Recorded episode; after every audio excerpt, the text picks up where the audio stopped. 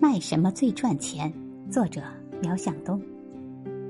有人问经济学家马光远，未来卖什么最赚钱？他说：生活方式。人们没听明白。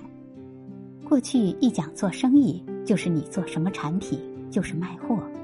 于是马光远解释道：你吃绿色食品，每天运动，别人会说你的生活方式很健康。你跳广场舞、听讲座、上老年大学，别人会说你的生活方式很时尚；你爱旅游，到丽江、三亚去养老，别人会说你的生活方式很潇洒。比如电灯发明后，蜡烛就被淘汰了，但是在美国，洋基蜡烛通过卖生活方式，却把小小的蜡烛公司做成了百亿巨头。这源于其创始人麦克·基特里奇十七岁那年的圣诞节。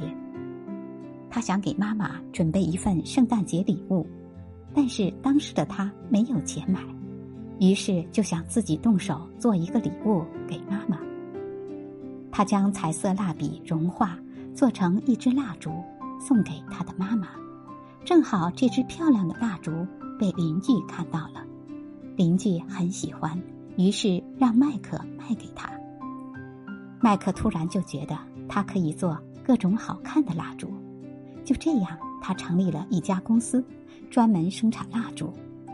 他的蜡烛公司是给大家传递一种精致的家居生活方式，就这样让香氛改变家居生活，成为一种时尚。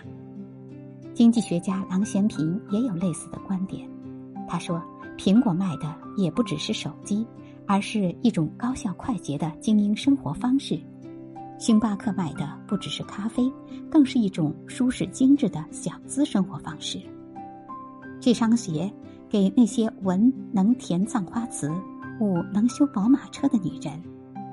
网红售卖的是偶像的生活方式，无印良品卖的不仅是百货，更是一种自然简约。返璞归真的生活方式。今年挣大钱，挣了大钱定时尚，时尚由消遣品摇身变成一种奋斗的目标，变成对某种生活方式的向往。二零一四年五月八日，财经作家吴晓波辞掉了之前所有的专栏，开始创业，凭借向中产阶级贩卖生活方式赚得亿万身价。用生活方式取代单纯产品销售是未来的趋势，不卖生活方式的零售将没有未来。